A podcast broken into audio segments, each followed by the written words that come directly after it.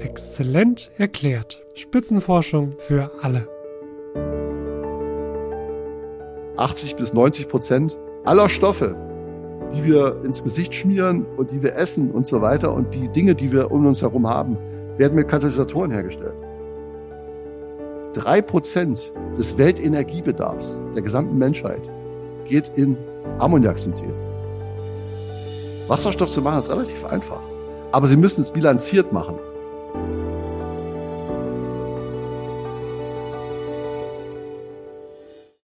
Grüne Chemie. Klingt wie ein Widerspruch, ist aber keiner. Genau um dieses Thema geht es heute in Exzellent erklärt Spitzenforschung für alle. Und damit willkommen zu dieser neuen Episode unseres Podcasts. Ich habe mir diesmal das Exzellenzcluster Uni Syscat genauer angeschaut. Das ist in Berlin und dort habe ich mit Professor Matthias Dries gesprochen und den hören wir jetzt auch gleich.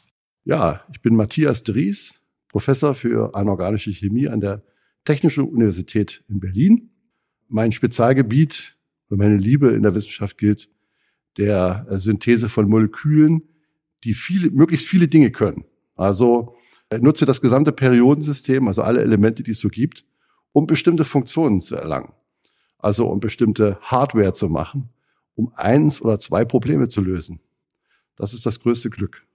Und er forscht mit vielen anderen zusammen. Mit dabei sind die drei Berliner Universitäten, die Universität Potsdam, das Max-Planck-Institut für Kolloid- und Grenzflächenforschung, das Fritz-Haber-Institut, das Helmholtz-Zentrum Berlin, die Charité und das Leibniz-Institut für molekulare Pharmakologie. Ja, das Exzellenzcluster Unifying Systems in Katalysis ist so ein kleines Universum. Also wir sind in Berlin ziemlich gut aufgestellt, um alle Fragen eigentlich, die die Katalyse bewegen, zu adressieren. Aber es wäre natürlich dumm, zu versuchen, alle Fragen zu adressieren. Deswegen konzentrieren wir uns auf ganz bestimmte Dinge. Was diese ganz bestimmten Dinge sind, darauf kommen wir gleich.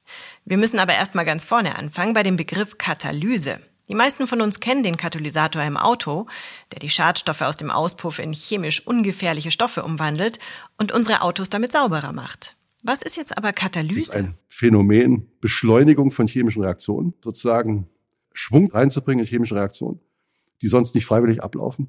Da gibt es in der Natur wundersame, in Anführungszeichen wundersame Enzyme, Katalysatoren, Biokatalysatoren, die können sehr schwierige Reaktionen, wie zum Beispiel die Fixierung des Luftstickstoffs, spielend leicht erzielen und daraus Ammoniak machen. Und wir in der Technik, in der Chemie wir brauchen dazu hohe Temperaturen, hohen Druck.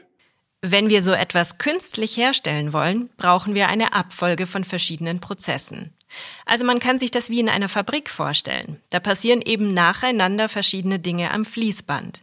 Was also die Pflanze zum Beispiel in einer einzigen Zelle macht, dafür brauchen wir eine riesige Fabrik mit verschiedenen Hallen, in denen verschiedene Prozesse ablaufen. Und damit sind wir schon mittendrin. Denn heute geht es um chemische Prozesse, die verbessert werden sollen. Und dabei schaut man sich auch an, was die Natur so alles selber macht und ob man sich etwas von ihr abgucken kann. Also es ist nicht so, dass die Biologie fertig wäre. So, sie hat natürlich Abermillionen Jahre gehabt, um bestimmte Sachen zu optimieren. Und was wir eigentlich machen, ist, dass wir uns den Bauplan zunutze nehmen und auch die Dynamik, die das erfordert. Es ist nicht so, dass man nur einzelne Reaktionen hat und die stellt man nebeneinander ab und die laufen dann brav ab, das ist alles dynamisch. Das ist nie, kommt nicht zur Ruhe. Ich glaube, wir brauchen jetzt erstmal ein greifbares Beispiel. Nehmen wir die Herstellung von Ammoniak, die Ammoniaksynthese. Hierzu nutzt man das Haber-Bosch-Verfahren. Ammoniak ist eine wichtige anorganische Grundchemikalie. Flüssiges Ammoniak wird zum Beispiel für die Herstellung von Farbstoffen gebraucht. Man braucht es auch, um synthetische Textilien herzustellen. Man kann aber auch Sprengstoff damit machen oder Dünger. Oder Kosmetik. So, und wie macht man Ammoniak? Ammoniak kann aus Stickstoff und Wasserstoff erzeugt werden. Man braucht dazu aber sehr viel Energie, in diesem Fall vor allem Wärme und Druck. Drei Prozent des Weltenergiebedarfs der gesamten Menschheit geht in Ammoniaksynthese. Klar? Drei Prozent. So, wenn Sie jetzt, und wir reden über Megatonnen, wenn Sie diesen Prozess um nur eins, zwei oder drei Prozent verbessern. Ist klar, was das bedeutet. So, und jetzt, wie könnte man den verbessern? Na, zum Beispiel, indem die Ressource, wie der Wasserstoff hergestellt wird, eine andere ist. Das ist auch ein systemischer Ansatz. Zum Beispiel, wir nehmen natürlich Wasserstoffreservoir, ist Wasser. Und warum muss ich dafür fossile Energiequellen nehmen? Brauche ich nicht. Die Frage ist also, wie kann ich diesen chemischen Prozess so verändern, dass er weniger Energie braucht? Und wenn es geht, gar keine fossile Energie wie Erdgas oder Erdöl. Es würde im wahrsten Sinne des Wortes die Welt verändern, wenn das gelingen würde. Damit sind wir mittendrin in der grünen Chemie. Für mich klang das erstmal wie ein Widerspruch, denn eigentlich ist die Chemie ja etwas, was wir als nicht natürlich und schmutzig kennen. Also ganz und gar nicht grün. Lassen wir Professor Dries mal erklären. Also in der grünen Chemie geht es darum, wie kann man etwas, was wir tagtäglich benutzen, so herstellen, denn wir wollen ja nicht gar nichts haben, ne? Das ist auch klar. Also wenn Sie Ihren Schal gefärbt haben wollen, dann müssen Sie ja trotzdem irgendwas machen in der Richtung. Oder wenn Sie ein Medikament dringend brauchen, dann muss es ja hergestellt werden. Die Frage ist, wie viel Ressourcen, wie nachhaltig ist das? Also wie viel Abfälle produziert man, wenn man einen bestimmten Stoff herstellt? Das ist sogenannte, und dann wie lange braucht es oder wie lange lebt dieser, dieses äh, Produkt, ja? Ibuprofen wird äh, mit mehrstufiger Synthese gemacht und erfordert eine Reihe von Chemikalien, äh, Stoffen, die keine hohe Atomökonomie haben. Also nicht jeder Stoff, also nicht A plus B gibt C, ist die gewünschte Reaktion. Es passiert dann eben auch, dass A plus B nicht nur C, sondern D und E und F gibt. Sie wollen eigentlich alles, was sie in den Pott reinstecken, soll dann auch das rauskommen, äh, was sie haben wollen. Und das ist, äh, was man in der grünen Chemie macht. Man überlegt sich eine Synthese, die ressourcenschonend ist. Es gibt auch noch einen anderen Aspekt, der ganz wichtig ist. Das ist Toxizität. Die Menschheit ist immer so gewesen, dass sie etwas, was praktisch und superb erscheint, einfach macht und dann sieht, wo gibt's da vielleicht Probleme und Schäden. Und das ist ein, ein wichtiger Teil der grünen Chemie, der sehr schwierig ist, nämlich die Lebenszeitzyklen zu kennen. Mit anderen Worten, wenn Sie mir heute sagen, Sie wollen einen bestimmten Stoff, dann sage ich, okay, den kann man herstellen. Da muss aber mit eingerechnet werden, eingepreist werden, was für Folge Dinge auf uns warten, um dieses Zeug wieder aus der Welt zu schaffen. Also es geht nicht nur darum, etwas herzustellen, sondern es geht auch darum, es wieder loszuwerden. Das ganze Thema passt sehr gut in unsere Zeit. Wir beschäftigen uns ja viel mit Energie, mit der Klimakrise, mit dem Recycling von Stoffen. Aber grüne Chemie gibt's schon länger als gedacht. Davon träumt man schon lange, dass man eine zirkulare, also eine Kreislaufwirtschaft in der Chemie hat. Sie kennen ja so eine Industrieanlage, so eine chemische BASF oder so. Da haben sie dann mehrere Quadratkilometer, wo so Türme aufgebaut sind. Und jeder dieser Turm ist ein einzelner Abschnitt. Da wird was hergestellt und destilliert, also gereinigt. Dann gibt's in den nächsten Turm rein, hergestellt, destilliert, gereinigt und so weiter. Und jeder dieser Prozesse hat Abfall. Und wenn Sie das in so einem äh, Luftbildaufnahme anschauen, haben Sie dann einen Quadratkilometer. Und da wird da ganz schön was umgesetzt. Und da gibt's natürlich unglaublich viel Fehlschläge, also Abfall. So. Und was wir versuchen ist, wenn man versteht, wie die chemischen Reaktionen ablaufen müssen, damit sie in Einzelschritten, aber in einem Kolben, in einem Turm abläuft, passieren kann, dann ist es eine gigantische Energieressourceneinsparung.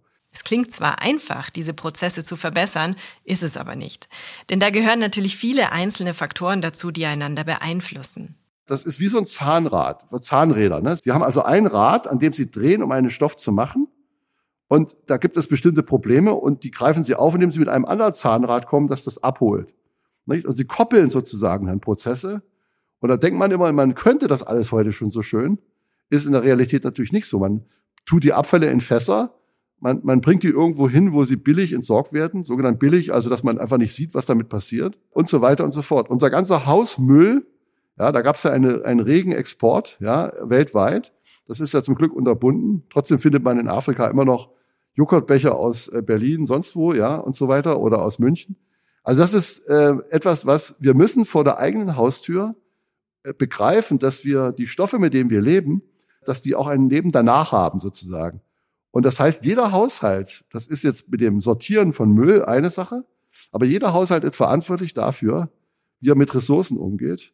Und dazu braucht es eben auch Bildung. Ne? Da muss man wissen, warum man das tut, wieso man das tut und was kann man da besser tun. Und so dass man eigentlich so ein bisschen auch eingreift und auch die, die Richtung sozusagen äh, beeinflusst. Wir sind tagtäglich mit Chemie umgeben, sei es als Putzmittel, als Kosmetik, als Medizin oder in Form von Farben und Lacken.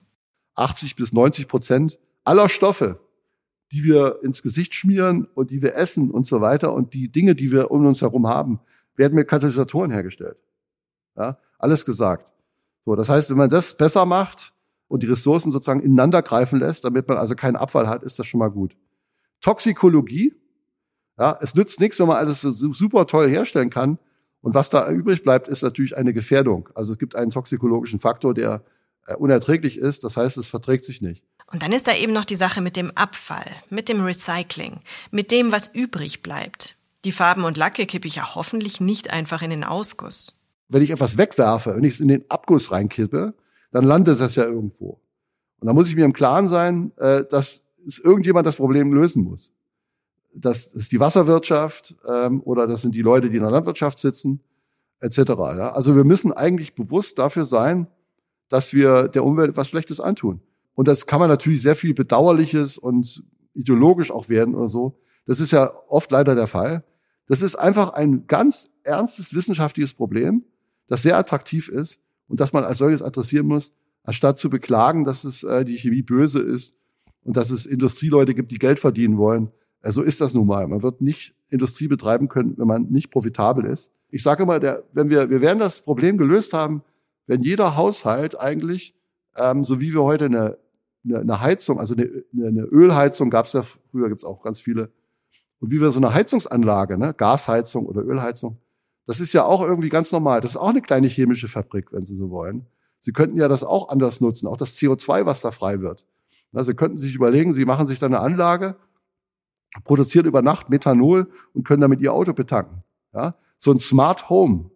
Ja, also wo man im Prinzip alles das, was man tut, oder Sie haben Ihre Joghurtbecher, die sammeln Sie, da machen Sie genauso wie Sie den Bioabfall haben und können dadurch Kompost machen, können Sie aus den Joghurtbechern können Sie Erdölprodukte machen, wenn Sie so wollen. Eine interessante Zukunftsvision, oder?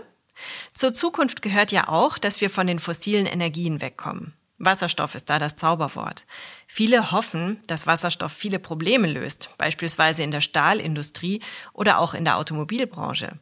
Das kann aber nur funktionieren, wenn Wasserstoff schnell, einfach und in großen Mengen hergestellt, dann gut transportiert und gespeichert werden kann.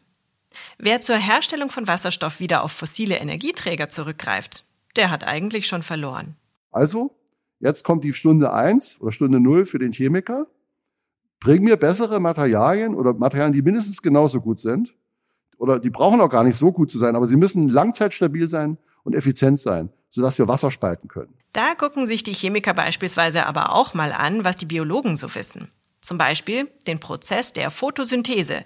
Wir erinnern uns an die Schule. Also, die grüne Pflanze mit ihrem Chlorophyll fängt das Licht der Sonne ein, braucht dann noch Wasser und Kohlendioxid, das wir ja gerne ausatmen, und macht daraus Glucose, also Zucker und Sauerstoff. Das ist jetzt alles sehr vereinfacht. Jedenfalls ist der Gedanke, einen Teil der Photosynthese zu nehmen und den dann mit einem Enzym zu verbinden. Professor Dries erklärt das genauer. Hört einfach kurz zu, auch wenn es schnell geht.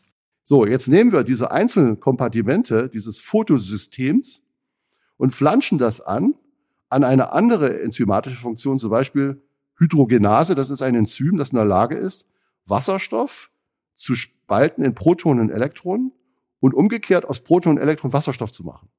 Also so eine Art biologische Wasserstofferzeugung. Und das wäre vielleicht sogar so einfach, dass es direkt vor Ort passieren könnte. Der Wasserstoff müsste also nicht durch Pipelines geleitet werden, sondern er könnte direkt bei der jeweiligen Fabrik erzeugt werden und dann zum Beispiel zur Ammoniaksynthese verwendet werden. Das wäre gigantischer Fortschritt. Gigantischer Fortschritt. Also an so etwas denken wir, ja. Sozusagen die chemische Zelle also wie in, einer, wie in einer biologischen Zelle, wo alles ganz auf kleinstem Raum parallel ablauf, ablaufen kann, wo das austariert ist, dass das koexistent ist. Das möchten wir im Grunde genommen in der Chemie, in der Katalyse auch machen. Eine katalytische Reaktion, die nächste katalytische Reaktion, noch eine, noch eine, noch eine. Das bezeichne ich als chemische Zelle. Und das ist ein ganz verwegener Gedanke. Da werden viele Fachkollegen sagen, ja, viel Spaß, das wirst du irgendwie in deinem Leben nicht mehr erleben. Ähm, aber man muss ja anfangen. Also die Sache ist ja die, wenn man es nicht beginnt, wird es nie passieren. Ne?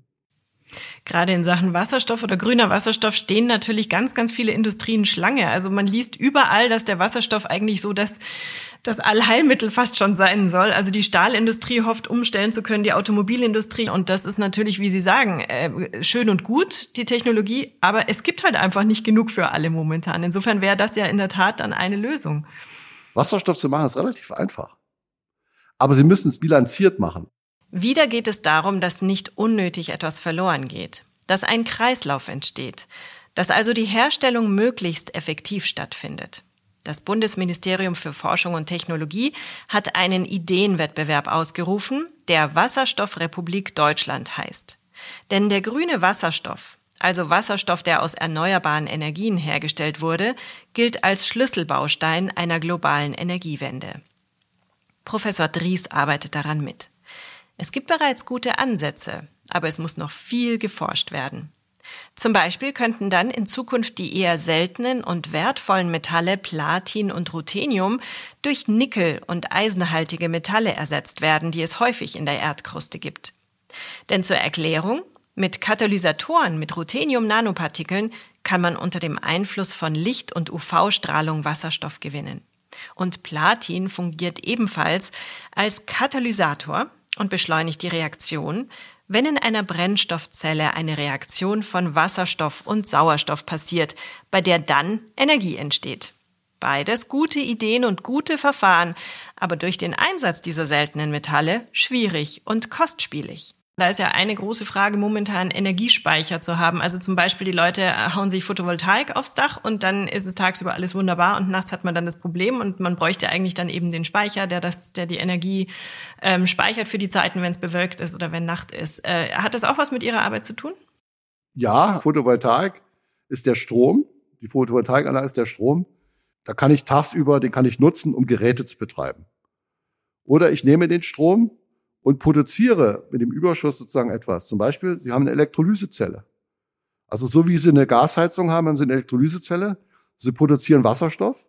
Und jetzt stellen Sie sich vor, Sie haben also aus der Luft, das sind ja äh, 4 ppm, also 0,004 Prozent Wasserstoff. Und Sie produzieren sozusagen aus diesem CO2, das Sie ansaugen, mit dem Wasserstoff, Methanol. Das heißt, Sie machen sich Ihr eigenes Benzin. Das ist eine Überlegung, wenn Sie, äh, wenn Sie sich eine Kerze angucken, denken Sie vielleicht dran, das ist eine Redoxreaktion. Und die Energie, die frei wird, ein Teil der Energie, wird als Lichtenergie abgegeben, der geringste Teil übrigens, und das meiste ist Wärme. Und das ist so ein Beispiel. Sie können natürlich eine Kerze ganz anders verbrennen. Sie können das so verbrennen, dass gar kein Licht frei wird und dass gar keine Wärme frei wird, sondern dass nur Elektronen wandern. Dann haben Sie eine Brennstoffzelle gemacht. Die Effizienz, die Energieeffizienz einer Brennstoffzelle können Sie nicht toppen. Ich kann mir schon vorstellen, wie sich die Industrie die Nasen platt drückt an den Scheiben des Instituts. Wir treten nicht an, dass wir industrielle Prozesse sozusagen verändern, sondern wir wollen die Grundlagen legen dafür, dass man das kann. Ja? Also es sind schon Grundlagenforscher. Das ist wie wenn Sie, stellen Sie sich vor, Sie wollen einen Zeichentrickfilm machen, ja, dann müssen Sie natürlich auch die einzelnen Szenen zeichnen und dann wird das zusammen, und dann sieht man, ach, das bewegt sich ja, ne? Das, dieser Cartoon, dieses, diese Gesichter, diese Leute, so. Und dieses, diese Voraussetzung zu schaffen, ist in der Chemie oder in der Forschung so, dass man diese einzelnen Szenarien auch wirklich zeichnen kann, sehen kann, wie das ist. Und dann lässt, lässt man sie aufeinander abfolgen. Und dann wird daraus ein gesamtes Bild, ein, ein gesamter Prozess, nicht? Also, wir haben gelernt, es gibt viele, viele verschiedene Katalysesysteme. Und die kann man eventuell verbessern, indem man aus der Biologie lernt, sich was von der Natur abschaut. Der Fantasie sind da keine Grenzen gesetzt. Wie kann man chemische Katalysesysteme machen? Wie kann man biologische und wie kann man hybride Katalysesysteme machen? Also aus Chemie und Biologie zusammengesetzt. Also müssen Sie sich vorstellen, die Elektronen kommen aus der Chemie. Also indem man zum Beispiel eine ähm, Solarzelle hat und eine Elektrolyseapparatur macht. Also da werden also bestimmte elektrochemische Prozesse, äh, Kathode, Anode gemacht. Und dieser wird gekoppelt mit Enzymen. Ja? Das heißt, Sie können auch das, äh, das Chemische mit dem Biologischen koppeln. Chemie mit Chemie, Biologie mit Biologie, das war das mit den Enzymen, aber auch Chemie mit Biologie, Hybrid. Und am Ende wollen wir irgendwie zeigen, dass wir das können, verstanden haben, indem wir ein bestimmtes Device herstellen können. Also etwas, womit man wirklich produzieren kann. Wo man sehen kann, äh, die Erkenntnisse fruchten. Gerade das interdisziplinäre Zusammenarbeiten kann bei solchen Grundlagenforschungen den Schubs in die richtige Richtung bedeuten. Und das ist eigentlich die Stärke von unserem äh, Cluster Uni Syscat, nämlich dass wir eigentlich keine Grenzen haben oder keine Mauern haben zwischen diesen disziplinären Sachen, so dass wir nur, wir wissen natürlich, es ist unglaublich schwierig, Fortschritte zu erzielen äh, über das, was ich gesagt habe, weil natürlich weltweit viele, viele Leute versuchen, das zu erreichen. Ne? Wir sind natürlich nicht die Einzigen. Und ähm, es wird eben immer schwieriger. Wenn es so leicht wäre, hätte es schon jemand gemacht. Ne? Vielleicht ist grüne Chemie auch gar nicht der einzig treffliche Begriff für das, was Professor Dries und die anderen Forscherinnen und Forscher da am Exzellenzcluster Unisyscat machen. Nach allem, was ich jetzt gehört habe, wäre vielleicht kreative Chemie auch ein sehr passender Ausdruck dafür. Ob wir wirklich in Zukunft auch zu Hause unser eigenes Benzin machen, ich bin sehr gespannt.